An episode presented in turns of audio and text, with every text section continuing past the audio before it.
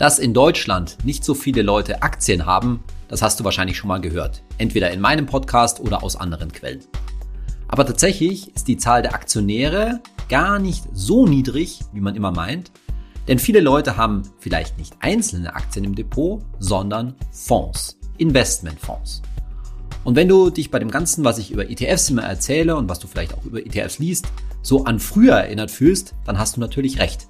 ETFs sind auch nur in Anführungszeichen Fonds und Fonds gibt es natürlich schon viel länger und sind auch den Deutschen vielfach schon bekannt. Bloß, dass ich behaupten würde, dass zwischen ETFs und diesen sonstigen aktiv gemanagten Investmentfonds schon ein ziemlicher Unterschied besteht.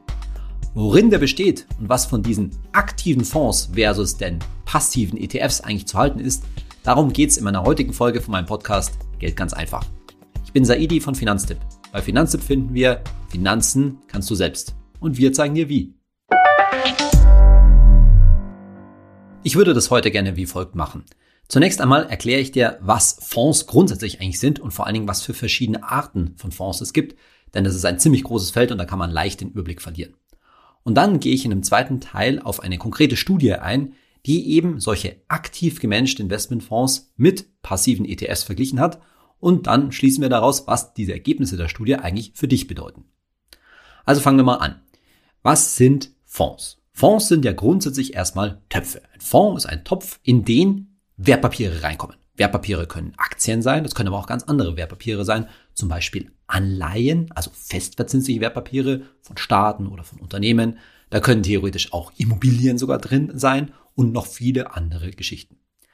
Wir beschränken uns mal grundsätzlich auf Aktienfonds, weil da ist es am leichtesten zu erklären und da kennst du auch den Vergleich zu einem ETF am besten.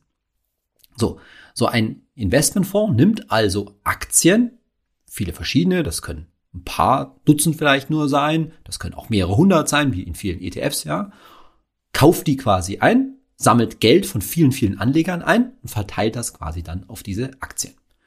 Und jetzt kannst du dir denken, naja, bei einem ETF ist das ja auch nicht anders. Wenn der jetzt einen Index abbildet, wie den MSCI World oder auch den DAX oder wie auch immer, dann macht der auch nichts anderes. Der sammelt ebenfalls Geld von vielen Anlegern ein und verfolgt, verteilt das auf die Aktien, kauft die Aktien des jeweiligen Index ein. Der große Unterschied zwischen einem ETF und einem normalen Investmentfonds, einem aktiv gemanagten Fonds, ist eben der Manager, beziehungsweise das Fondsmanagement. Das kann ein Mensch tatsächlich sein, ein konkreter Fondsmanager. Bei größeren Fonds kann es auch ein ganzes Team sein. Das muss auch nicht unbedingt tatsächlich immer ein Mensch sein. Das kann tatsächlich heutzutage natürlich auch ein Computer sein, der mit einem entsprechenden Programm diesen Fonds managt. Es kann auch in vielen Fällen sein, dass ein Fondsmanager mehrere kleinere Fonds in vielen Fällen betreut. Aber zumindest ist da eine aktive Komponente. Irgendjemand macht da äh, aktiv was. Und das bedeutet in erster Linie, dass der oder diejenige, der Manager, der Computer, wie auch immer, die Titel, die Wertpapiere, in meinem Beispiel hier die Aktien, aktiv aussucht. Das heißt, der geht eben nicht her, sagt, hier habe ich einen Index, zum Beispiel eben den MSCI World oder den DAX, da stehen ja, welche Aktien da drin sein müssen, die kaufe ich einfach ein, sondern ich suche mir die Aktien nach irgendeinem, ja, System, Muster, wie auch immer, aus. Auch da kannst du dir schon denken, gibt es total unterschiedliche Sachen. Manche Fondsmanager gehen her und sagen, ich scanne einen bestimmten Markt, also zum Beispiel alle deutschen Aktien, alle amerikanischen Aktien weltweit, wie auch immer, und suche nach bestimmten Kriterien aus. Also zum Beispiel suche ich nach unterbewerteten Aktien, Value-Aktien, sagt man da gerne dazu, die also, wo man sagt, der Kurs ist eigentlich viel niedriger, als wie es dem Unternehmen geht, dann müsste der eigentlich steigen.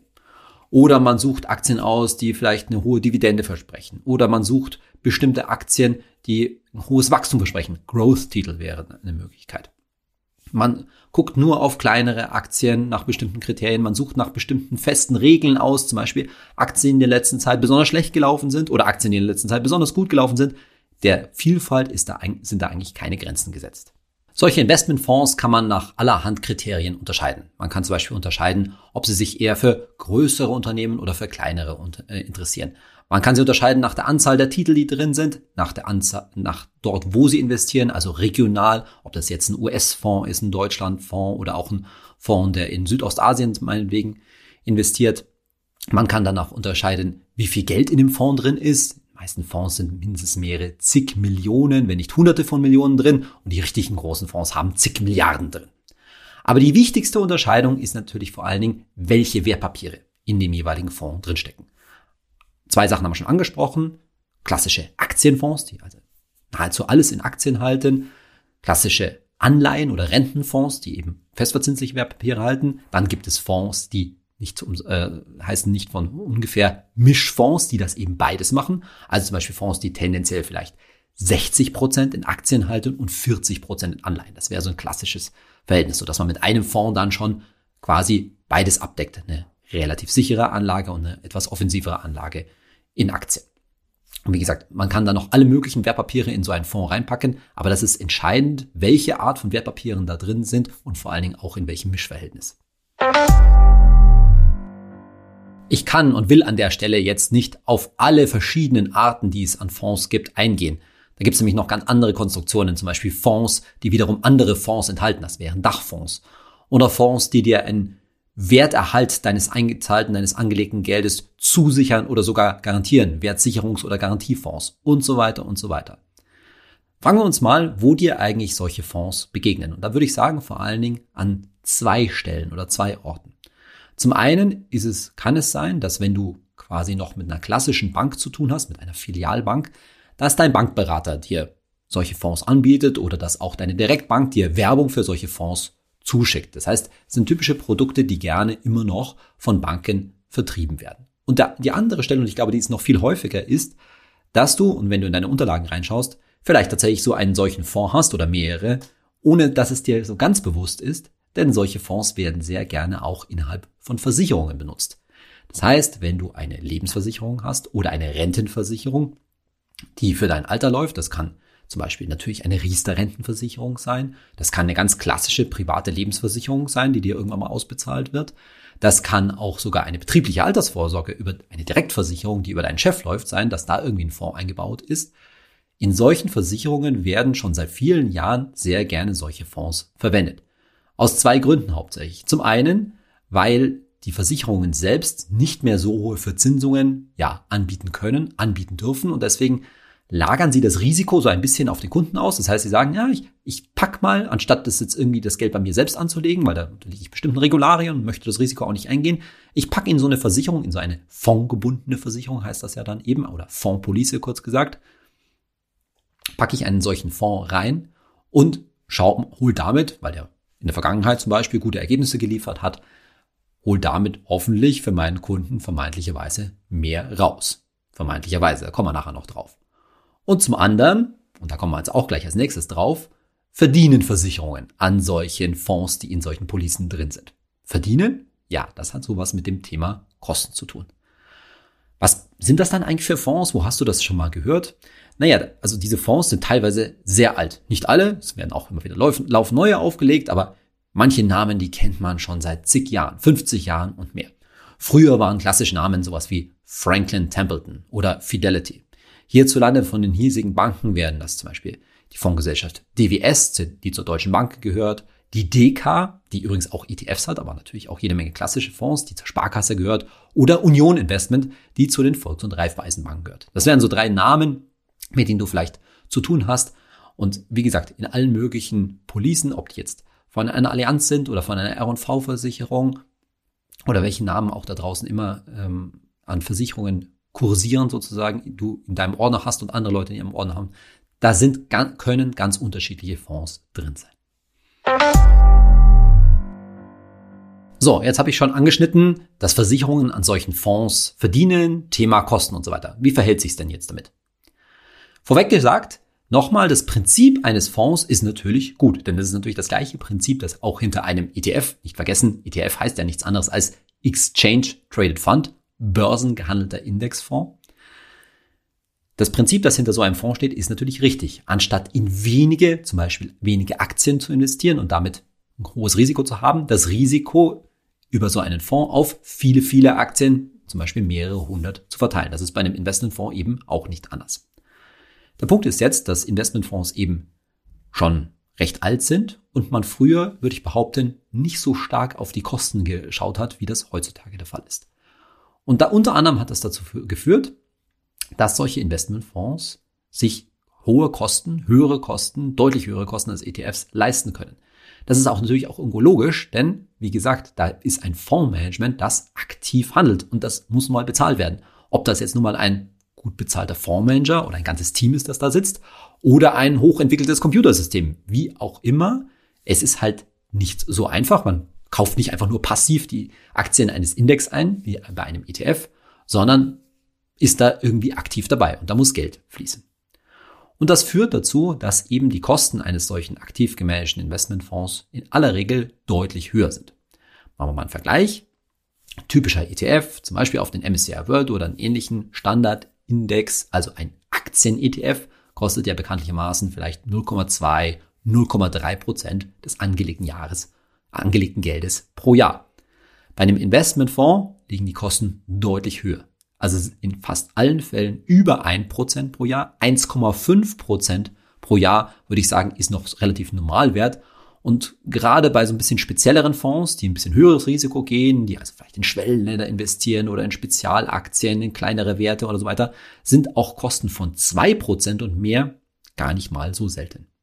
So, wenn wir das mal kurz vergleichen, 0,2, 0,3% 1,5% aufwärts, dann stellst du schnell fest, dass die Kosten von einem aktiven Fonds gerne mal das fünf bis auch das Zehnfache eines ETFs betragen. Das fünf bis das Zehnfache. Und dann ist natürlich ganz einfach die Frage, lohnen sich diese Kosten? Rechtfertigen die aktiven Fonds diese Kosten?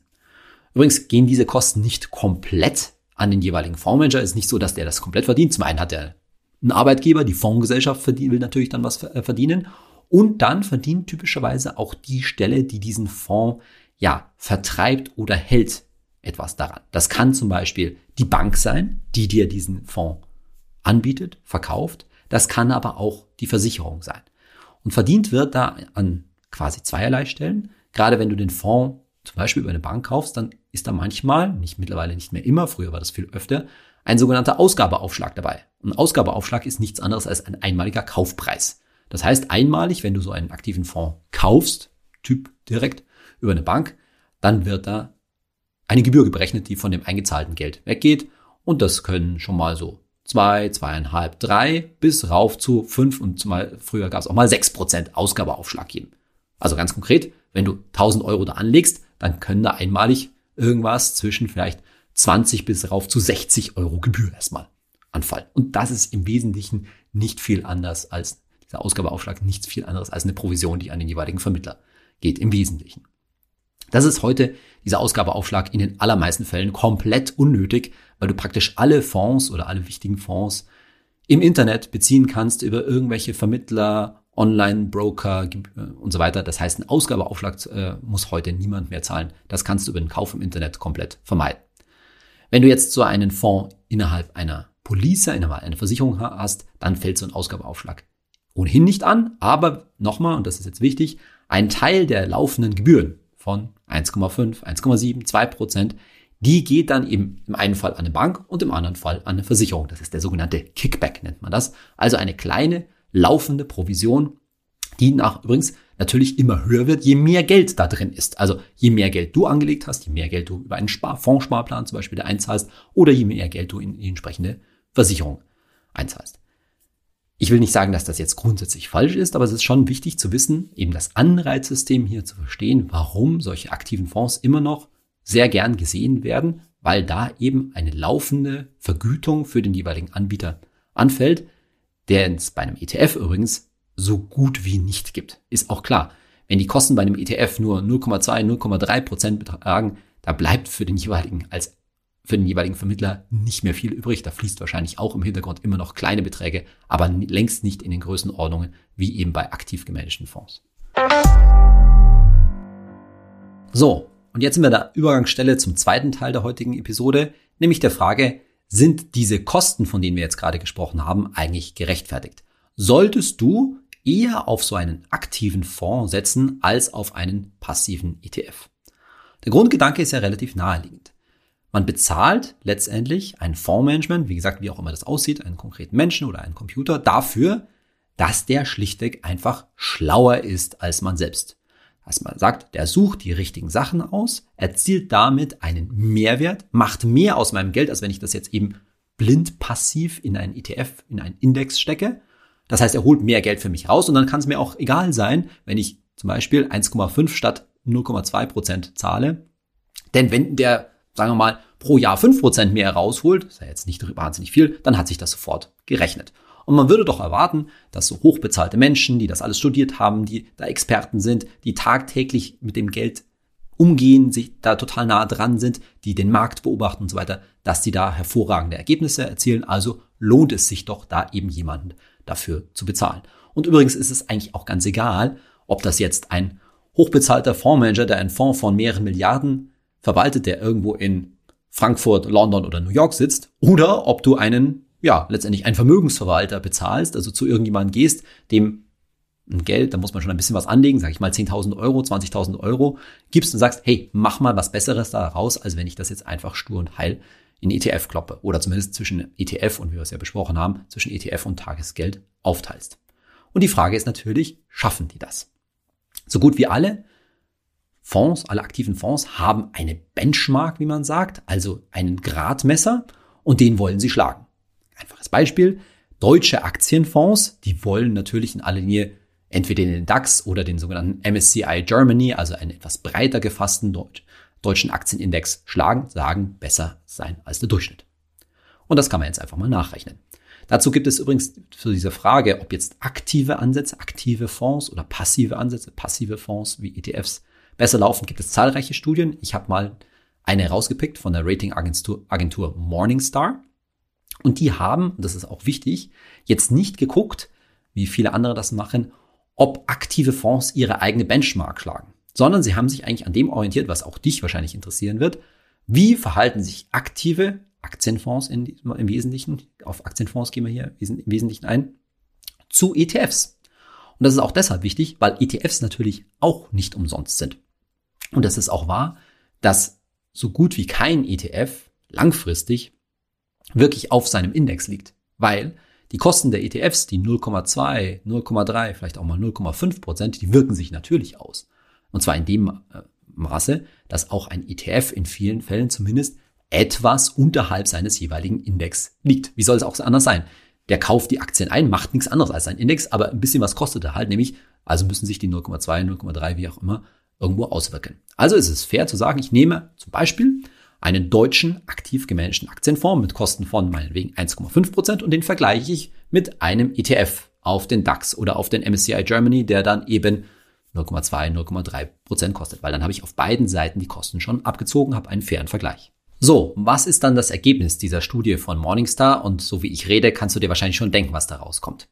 Entgegen dem, was man vielleicht eben annehmen könnte, dass eben diese Fondsmanager gute Aktien finden, immer wieder einen Mehrwert für den Kunden erzählen, was auch gerne übrigens deren Marketing, deren Werbung uns immer wieder glauben machen will, was auch Versicherungen für solche fondgebundenen Versicherungen versprechen, dass da eben über Aktienfonds ein, ja, letztendlich überdurchschnittliches Ergebnis erzielt wird, zeigt die Ratingagentur Morningstar in ihrer Studie das, was auch eben viele andere Studien mit unterschiedlich hohen Prozentzahlen immer zeigen, nämlich dass über längere Zeiträume und hier über zehn Jahre und zwar über alle untersuchten Aktienfonds, also ganz egal, ob das jetzt deutsche Aktienfonds waren, amerikanische, weltweit anlegende oder welche, die jetzt in Südafrika zum Beispiel anlegen, dass über zehn Jahre nur 20 Prozent der aktiv gemanagten Fonds besser laufen als ETFs.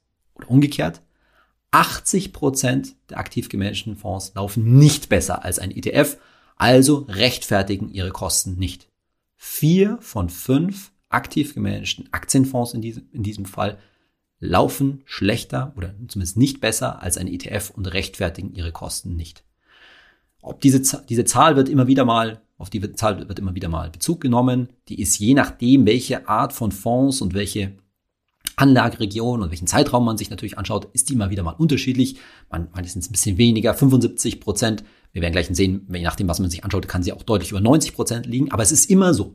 Die große Mehrheit, das ist ganz wichtig, die große Mehrheit der aktiven Fonds schafft es nicht besser zu sein als ein entsprechender ETF. Und da ist natürlich auch schon die erste Kernmessage drin, ganz klar. Und deshalb lohnt es sich sozusagen eher mit den ETFs ja quasi aufs sichere Pferd zu setzen. Du sparst in jedem Fall Kosten, du hast niedrigere Kosten, hast eine sehr hohe Gewähr, dass dein Ergebnis letztendlich nah dran am jeweiligen Index, am jewe an der jeweiligen Benchmark ist. Und hast eben nicht das Risiko, dass du höhere Kosten für einen Aktienfonds zahlst, der dann höchstens das gleiche oder sogar ein schlechteres Ergebnis abliefert. Interessant ist auch, wenn man sich die Ergebnisse dieser Studie anschaut, also für die Frage, ob jetzt aktive Fonds oder passive ETFs besser laufen, welchen Zeitraum man da anlegt. Wir haben ja gerade gehört, dass über zehn Jahre 80 Prozent der aktiven Fonds nicht besser laufen als ETFs. Wenn man sich jetzt nur ein Jahr anschaut, und die Studie ist von Mitte 2020, also konkret den Zeitraum zwischen Mitte 2019 bis Mitte 2020, also inklusive des ersten Corona-Einbruchs, dann war es so, dass auch nur, aber immerhin 38 Prozent der aktiven Fonds besser gelaufen sind als ein vergleichbarer ETF. Also nochmal, über 10 Jahre waren es 20 Prozent, über ein Jahr immerhin 38 Prozent. Und wenn man jetzt den Zeitraum aber noch länger macht, nämlich nicht nur 10 Jahre in die Vergangenheit schaut, sondern 15 Jahre, dann geht der Prozentzahl der Outperformer, also der aktiven Fonds, die besser gelaufen sind, auf 15 Prozent runter. Also über ein Jahr 38 Prozent besser, über 10 Jahre nur noch 20%, Prozent, über 15 Jahre nur noch 15%. Prozent. Das bedeutet natürlich, je länger, einen je längeren Zeitraum man sich anschaut, desto schwieriger wird es für einen Fondsmanager, seine Benchmark und einen entsprechenden ETF zu schlagen. Je länger man den Zeitraum ansetzt, desto schwerer wiegen diese Kosten von meinetwegen 1,5 oder vielleicht auch 2 Prozent pro Jahr, desto mehr knabbern die am Ergebnis. Übrigens kann man natürlich jetzt nicht so genau sagen, in welchen Fällen jetzt tatsächlich hauptsächlich die Kosten für das schlechtere Ergebnis verantwortlich waren und in welchen Fällen sozusagen die schlechtere Leistung des Managers. Am Ende spielt es aber für dich keine Rolle, denn am Ende geht es dir nur darum, was für eine Rendite kriegst du hinten raus und was hat letztendlich besser funktioniert, ein ETF oder ein äh, aktiver Fonds. Und dieses Phänomen, dass je länger man sich den Zeitraum anschaut, desto schwieriger ist für die Fonds, ihre Ergebnisse zu halten. Das spielt in der Praxis eine große Rolle. Denn oft erhalten solche Fonds Auszeichnungen. Da gibt es irgendwelche Fonds Awards oder irgendwelche Siegel, die die solche Fonds dann bekommen. Und ganz oft wird auch in Broschüren, zum Beispiel, die du von der Bank bekommst oder auch vielleicht von einer Versicherung, damit geworben, dass ein Fonds, meinetwegen sagen wir mal, über die letzten fünf Jahre eine tolle, eine überdurchschnittliche Performance hingelegt hat. Also überdurchschnittlich im Sinne von besser als der Markt, besser wahrscheinlich auch als ein entsprechender ETF. Nur wie diese Betrachtung von Morningstar eben zeigt, je länger man diesen Zeitraum eben ansetzt, desto unwahrscheinlicher ist es, dass der Fonds sein gutes Ergebnis aus dem Vorjahr, aus den vorherigen Jahren wiederholen kann. Das heißt, eine ganz klare Warnung für dich, auch nicht auf solche, ja, entweder Werbesprüche reinzufallen oder auch vielleicht auf Aussagen von Kollegen, Bekannten, sonstigen Leuten, mit denen du dich über Investment unterhältst, die immer sagen, hey, ich habe da eine Anlage, das kann jetzt übrigens ein Fonds sein oder auch was anderes, das, nämlich, das Argument gilt nämlich grundsätzlich, das ist wahnsinnig toll gelaufen. Der hat irgendwie irre Renditen von 20 Prozent pro Jahr oder sowas in der Richtung hingelegt über die letzten Jahre. Sei dir immer bewusst, je länger man den Zeitraum ansetzt, desto unwahrscheinlicher ist es, dass irgendetwas, ob jetzt so ein aktiver Fonds, eine einzelne Aktie oder wie auch immer, langfristig den Markt schlägt. Denn der Markt ist am Ende so effizient, so schlau, da kommen wir nachher nochmal drauf, dass es sehr schwer ist, ihn über längere Zeiträume zu schlagen. Nochmal, es kann schon sein, dass ein Fondsmanager oder auch ein Kumpel von dir mit einer bestimmten Aktien, mit einem bestimmten Aktiendepot oder so, ein gutes Näschen hatte, ein gutes Händchen hatte. Vielleicht nicht nur für ein Jahr, sondern sogar für ein paar Jahre. Aber je länger der Zeitraum andauert, desto schwieriger ist es. Und das liegt natürlich auch daran, dass es in einer aufstrebenden Phase, wie zum Beispiel jetzt über die letzten zehn Jahre, relativ gesehen relativ leicht war, Geld zu verdienen und auch relativ leicht war, besonders viel Geld zu verdienen, nämlich besser zu sein als der Markt. Aber je länger ich die Zeiträume ansetze, desto wahrscheinlicher ist es natürlich, dass dabei auch mal eine schwierige Phase dabei ist, dass mal ein Einbruch dabei ist, dass sogar eine veritable Börsenkrise dabei ist.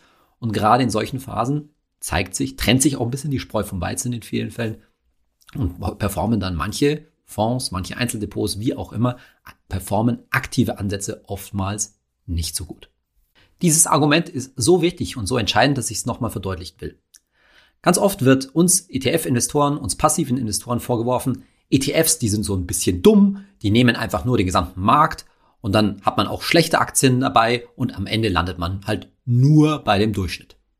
Ja, dieses nur ist leider aus unserer Sicht tatsächlich falsch.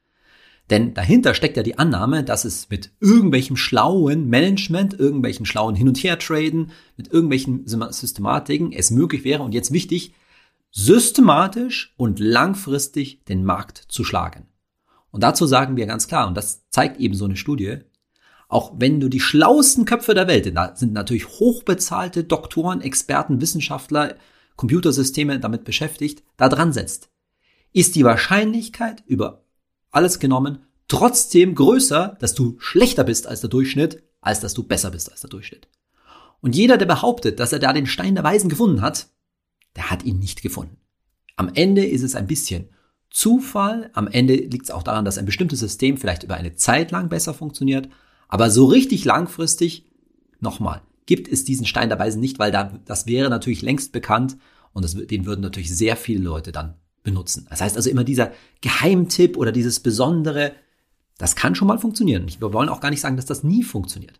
Aber du als Privatanleger kannst dich einfach nicht darauf verlassen, dass jetzt ein Fonds, ein Investmentansatz, irgendein Geldberater, der in den letzten Jahren einen tollen Job gemacht hat, auch über längere Jahre einen tollen Job gemacht hat, du kannst dich nicht darauf verlassen, dass das in den nächsten Jahren wieder so weitergeht. Und am Ende lautet mein Rat zum passiven Investieren, zum passiven Index investieren mit ETFs natürlich, begnüg dich mit dem Durchschnitt. Denn der Durchschnitt, richtig angelegt, breit gestreut, wird dir langfristig trotzdem eine sehr gute Rendite liefern, aber eben auch keine überzogenen Erwartungen liefern. Nochmal, was kann sein Ziel sein? Dein Vermögen, wenn du es richtig anlegst, über die nächsten 10 bis 15 Jahre zu verdoppeln. Das ist ein vernünftiges Ziel, das man sich setzen kann. Interessant an der Studie von Morningstar sind noch zwei Aspekte, die ich dir auch noch kurz erzählen will. Zum einen hat sich Morningstar auch angeschaut, über einen Zeitraum von 10 Jahren zum Beispiel, wie viele Fonds überhaupt überlebt haben. Was heißt denn das? Überlebt haben. Naja, so ein Fonds, der kann schon mal dicht gemacht werden. Das bedeutet, entweder der Fonds wird tatsächlich geschlossen, das bedeutet, die Anleger werden ausbezahlt, das heißt, die Aktien oder was auch immer drin ist, werden einfach zu dem Zeitpunkt verkauft und die Anleger erhalten ihr Geld, je nachdem, was das, was dann drin ist. Und wenn dir das passiert, dann nimmst du dein Geld und kannst es woanders anlegen. Das ist erstmal nicht schlimm. Etwas ärgerlich daran ist, dass du es dann zu dem Zeitpunkt tatsächlich schon versteuern willst, was vielleicht nachteilig ist, weil du hättest gerne die Versteuerung erst noch in die Zukunft verschoben. Oder auch ein ziemlich häufiger Punkt ist, dass so ein Fonds verschmolzen wird, nämlich mit einem anderen Fonds, der größer ist, der besser läuft und so weiter. Und dann geht der Fonds, der eine Fonds in den anderen auf und dann muss man gucken, in welchen Fonds man dann sozusagen hinverschmolzen wurde, wie dem sein Investmentansatz ist, wie der zum Beispiel, welche Wertpapiere der tatsächlich hält. Und wie passiert sowas eigentlich? Naja, das passiert vor allen Dingen dann, wenn ein Fonds nicht erfolgreich ist. Ne? Also wenn der ein paar Jahre lang nicht so gut läuft, wird auch nicht mehr so oft genannt in der Werbung, der verschwindet dann so heimlich still und leise. Die Anleger fangen an, ihr Geld abzuziehen, weil es eben nicht gut läuft. Und dann wird der Fonds immer kleiner und er wird unrentabler für die Fondsgesellschaft, ja? weil die Fondsgesellschaft natürlich immer anteilig daran verdient, wie viel, wie viel Geld in dem jeweiligen Fonds drin ist. Und wenn das jetzt, ich sag mal, irgendwie zum Beispiel auf vielleicht 20 Millionen, 10 Millionen zusammenschrumpft, dann ist so ein Fonds nicht mehr wirklich rentabel für so eine Fondsgesellschaft und dann wird er dicht gemacht. Heißt natürlich auch gleich, dass die Fonds, die nicht erfolgreich sind, sind auch eher diejenigen, die gerne mal geschlossen werden, die nicht überleben. Und deshalb spielt es schon auch eine große Rolle, wie so eine Statistik gebaut ist. Morningstar hat zum Beispiel herausgefunden, wenn man nur die überlebenden Fonds über zehn Jahre, also alle Fonds, die auch wirklich zehn Jahre überlebt haben, einbezieht, dann ist die Anzahl bei den Aktienfonds, die outperformen wieder immerhin bei 33 Prozent. Das heißt, ein Drittel der überlebenden Fonds haben tatsächlich besser abgeschnitten als ein ETF, als der Marktdurchschnitt. Aber wenn man eben die auch Nicht-Überlebenden, die Fonds, die auch inzwischen draufgegangen sind, mit einbezieht, dann sind wir wieder bei rund den 20 Prozent, die ich vorhin genannt habe. Dann geht es eben wieder darauf hinaus, dass vier von fünf der Fonds eben nicht besser sind. Und noch ein zweiter interessanter Aspekt. Es spielt auch eine Rolle, welche Kategorie von Fonds man sich anschaut. Wir beschränken uns ja hier auf die Aktienfonds, aber man kann ja mal gucken, in welche Regionen die in, äh, investieren. Und wenn man sich jetzt zum Beispiel nur deutsche Aktienfonds anschaut oder auch Schwellenländer Aktienfonds, also Aktienfonds, die in Schwellenländern, zum Beispiel in Südostasien oder ähnlichem, investieren, dann lag der Anteil der Outperformer so bei 28 bis 31 Prozent. Ja, nochmal, bei, über alle Aktienfonds haben 20 Prozent es geschafft, besser als der Durchschnitt, besser als ETFs zu sein. Bei deutschen oder Schwellenländer Aktienfonds immerhin 38 bis 31, 28 bis 31 Prozent. Aber immer noch deutlich weniger als die Hälfte, muss man auch ganz klar sagen. So, wenn man sich jetzt aber dagegen noch viel größere Aktienmärkte anschaut, nämlich zum entweder den US-Aktienmarkt oder den weltweiten Aktienmarkt, der uns mit dem MSCI World zum Beispiel natürlich am meisten interessiert, dann geht der Anteil der Outperformer, also der Anteil der aktiv gemanagten Fonds, die besser waren als der Durchschnitt, auf so zwei bis vier Prozent runter. Das heißt, in den großen Märkten, zum Beispiel im weltweiten Aktienmarkt, haben 96 Prozent aller aktiv gemanagten Fonds schlechter abgeschnitten als ein weltweiter ETF. Und da kannst du jetzt schon erklären, äh, erkennen, warum das gerade für unsere Anlageempfehlung, nämlich dass du natürlich dein Geld in einen Welt-ETF anlegen sollst, so eine große Rolle spielt. Auf dem Weltmarkt und auch übrigens auf dem US-Aktienmarkt macht es überhaupt keinen Sinn, einen aktiv gemanagten Fonds zu nehmen, denn die Wahrscheinlichkeit, dass der in Zukunft schlechter liegen wird als der Index, als der ETF, ist sehr, sehr groß. Dahinter verbirgt sich offensichtlich das, was man die Effizienzmarkthypothese nennt. Das heißt, diese großen Aktienmärkte, der US-Aktienmarkt als der entwickelste Aktienmarkt der Welt oder auch eben der Weltaktienmarkt, da sind Informationen so gut verfügbar, die verbreiten sich auch so in rasender Schnelle. Da ist es für einen Fondsmanager, für ein Fondsmanagement extrem schwierig, irgendwelche Nuggets zu finden, irgendwelche unterbewerteten Aktien zu finden, die langfristig dann tatsächlich auch besser laufen als der Markt.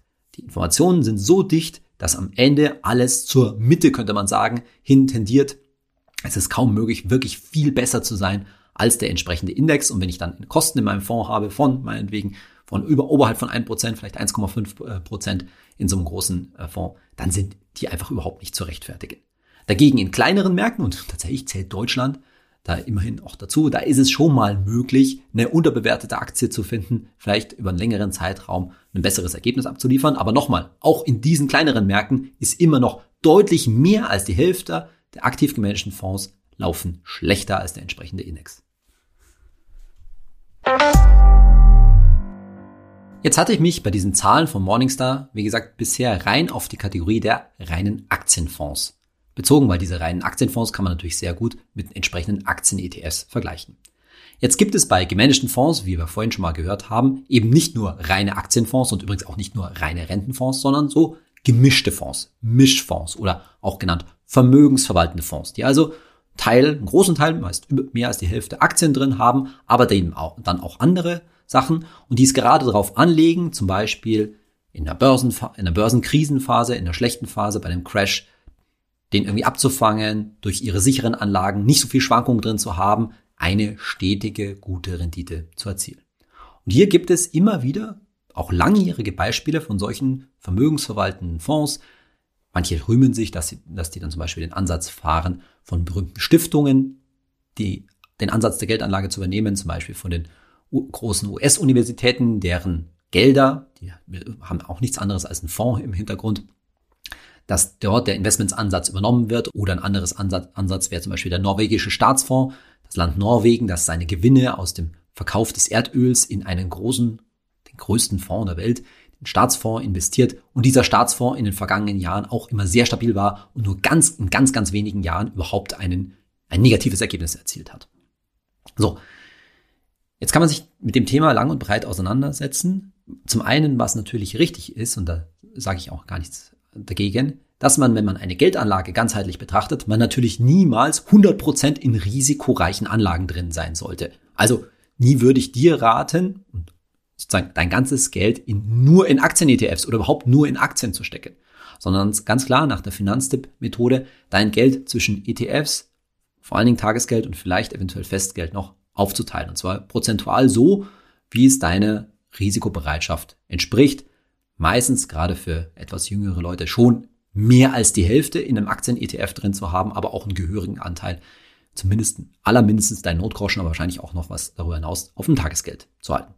Aufteilungen können sein 50-50 für jemanden, der hier fast ein bisschen vorsichtiger ist, 60-40, also 60 Prozent Aktien-ETF, 70-30, 80-20, mehr als 80 Prozent Aktien-ETF zu halten, da geht es dann schon echt äh, risikoreich und da musst du dir wirklich sicher sein, wenn du jetzt zum Beispiel 90-10 äh, machst, dass du diese 90 Prozent auch wirklich bitte für 15 Jahre definitiv nicht brauchst und anderweitig sonst gut abgesichert bist. So.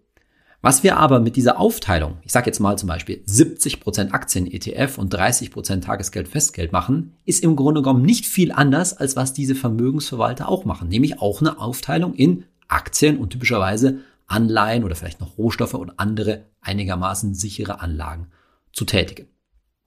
Das heißt, durch die einfache Geldanlage zum selber machen, wie wir sie bei Finanztipp empfehlen, ETF, Tagesgeld und Festgeld, hast du eben diese Vorteile, dass du zum einen schon eine Risikomischung drin hast. Du musst dich nur dazu zwingen, immer dein gesamtes Vermögen zu betrachten. Man darf halt nicht nur auf den Aktien-ETF starren, der natürlich, das wissen wir schon, in der Börsenphase leicht auch mal um 30, 40, vielleicht sogar 50 Prozent nach unten krachen kann, sondern immer das gesamte Geld ähm, Auge zu behalten. Das ist ein sehr wichtiges, äh, sehr wichtiges Prinzip. Und vor allen Dingen hast du mit dieser einfachen Geldanlage was? Super niedrige Kosten. Du zahlst nämlich letztendlich nur, da du ja wahrscheinlich hoffentlich ein kostenloses Depot hast, die 0,2, 0,3, vielleicht 0,4 Prozent auf deinen ETF. Dein Depot ist kostenlos, dein Tagesgeld ist kostenlos, dein Festgeld ist kostenlos. Und die Frage ist natürlich, fährst du damit nicht vielleicht, gerade aufgrund der niedrigen Kosten, besser auch, als langfristig ein zum Beispiel vermögensverwaltender Fonds, der vielleicht wirklich einen guten Job macht, aber trotzdem halt seine 1,5 Prozent, 1,7 Prozent vielleicht kostet und der letztendlich auch nichts anderes, wahnsinnig anderes macht, als das Geld in risikoreiche und nicht risikoreiche Anlagen aufzuteilen. Und wie wir an der Untersuchung von Morningstar schon sehen können, ist, die Idee, dass solche Fondsmanager Krisen besonders gut abfangen können, die funktioniert, sagen wir mal, nur durchschnittlich.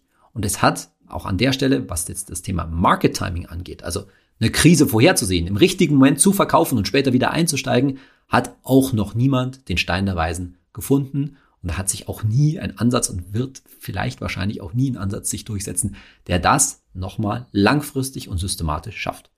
Will also sagen, natürlich gibt es sehr gute Mischfonds, vermögensverwaltende Fonds und wenn du von denen überzeugt bist, dann will ich dir das auch nicht madig machen an der Stelle. Dann kannst du dein Geld dort schon investieren.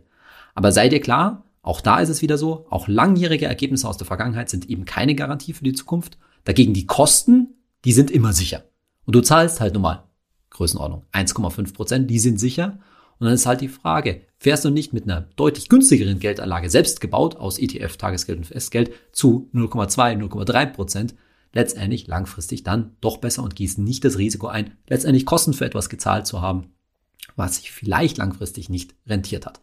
Aber nochmal, wenn du überzeugt bist von einem entsprechenden vermögensverwaltenden Fonds oder Mischfonds, dann kannst du das, kannst du natürlich dort investieren, aber sei dir immer klar, Umsonst ist das alles nicht. In unserer Kategorie Hey Saidi heute eine Frage von Verananas auf Instagram zu unserem letzten Thema, zum Thema Bausparvertrag. Sie schreibt, ich habe einen Bausparvertrag mit 2% Zinsen. Kann ich dort mein Geld vermehren? Und genau diese Fragestellung finde ich interessant, nämlich ob dort Geldvermehrung stattfindet, sowas wie Vermögensaufbau. Und gerade vorhin im Radio habe ich noch gehört, die Inflationsrate in Deutschland im Vergleich zum Vorjahresmonat liegt bei 2,1 Prozent. Und da ist natürlich auch schon die Antwort. Die Antwort ist nein, dort kann man sein Geld offensichtlich nicht wirklich vermehren zumindest. Will sagen, 2% Zinsen, garantierte 2% Zinsen sind eigentlich heutzutage total viel wert, weil die kriegt man äh, so gut wie nirgends mehr, auch nicht auf ein längerjähriges Festgeld oder sowas in Richtung. Aber es zeigt halt mal wieder, dass es nicht darum geht, 1,5, 2 und auch ehrlich gesagt nicht 3% Zinsen zu bekommen, sondern der Inflation ein gehöriges Schnippchen zu schlagen. Das heißt, Renditen, die deutlich überhalb der Inflation liegen, also eher sowas wie drei Prozent real, wie man sagt, also drei Prozent über Inflation. Und das wären heutzutage dann eher so fünf, vielleicht sogar irgendwann mal sechs Prozent pro Jahr zu erzielen. Also so ein Bausparvertrag mit zwei Prozent garantiert ist natürlich was wert. Das kriegst du heute nicht, auch nicht auf langjähriges Festgeld. Aber es kann, so ein Bausparvertrag kann nur ein Bestandteil innerhalb der allgemeinen Geldanlage innerhalb des Gesamtvermögens sein. Der sollte dann als Sicherheitsbaustein gesehen werden. Auch nicht unbedingt als Notgroschen übrigens, weil so schnell kommt man an so Geld nicht ran. Aber wenn man jetzt zum Beispiel sagt, ich entscheide mich dafür, ich mache ein Beispiel, 70 Prozent Aktien kann ich als junger Mensch ertragen, auch von meiner Risikotragfähigkeit, von meiner Risikobereitschaft her und 30 Prozent sichere Anlage, dann gehört dieser Bausparvertrag definitiv in die sichere Anlage mit Tagesgeld und sowas zusammen. Aber natürlich sollte nach wie vor ein großer Anteil deines Vermögens in ETFs gehen, denn da, nur dort findet halt wirklich langfristig Geldvermehrung statt. Du hast also hoffentlich jetzt gute Gründe für dich gefunden, warum aktive Fonds, vor allen Dingen aktive Aktienfonds in deiner Geldanlage in aller Regel nicht so wahnsinnig viel Sinn machen, warum wir sagen, dass du mit passiven, eben kostengünstigen ETFs langfristig vor allen Dingen eine bessere Wahrscheinlichkeit hast, eben mehr Rendite zu erzielen.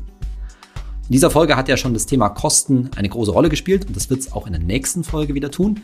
wenn wir nämlich nochmal auf Produkte eingehen, die eben, wie wir schon gesagt haben, ganz gerne mit aktiven Fonds arbeiten, nämlich Rentenversicherungen, private Rentenversicherungen.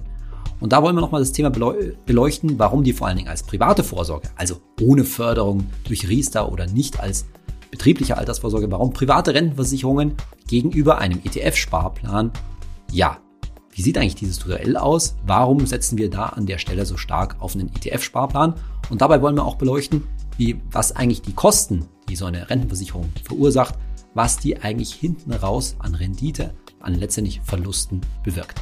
Das alles in meiner nächsten Folge von meinem Podcast Geld ganz einfach. Ich hoffe, du schaltest auch beim nächsten Mal wieder ein. Bis dann. Tschüss.